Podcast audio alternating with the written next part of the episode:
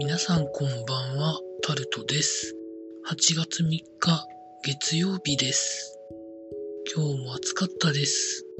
皆さんいかがお過ごしになってらっしゃいますでしょうか？今日も時事ネタでこれはと思うものに関していろいろ言っていきたいと思うんですけど、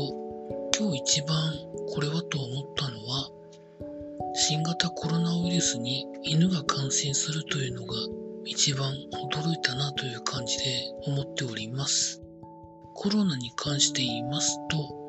まあ、今日でいうところで言うと、東京で258人、神奈川で48人、埼玉で49人、千葉で43人、愛知県で125人、あと大阪81人、福岡77人、沖縄が37人、で、あといろいろなところで、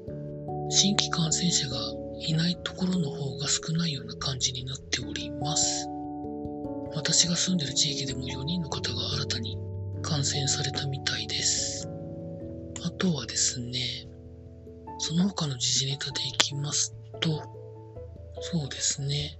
ま、日本航空が937億円の赤字を今年の4、6月期の決算で発表したというところとかですね、メジャーリーグのエンジェルスの大谷選手がまた右腕に違和感を感じてみたいなところ、なんか記事になってましたね。MRI 検査をされるそうです。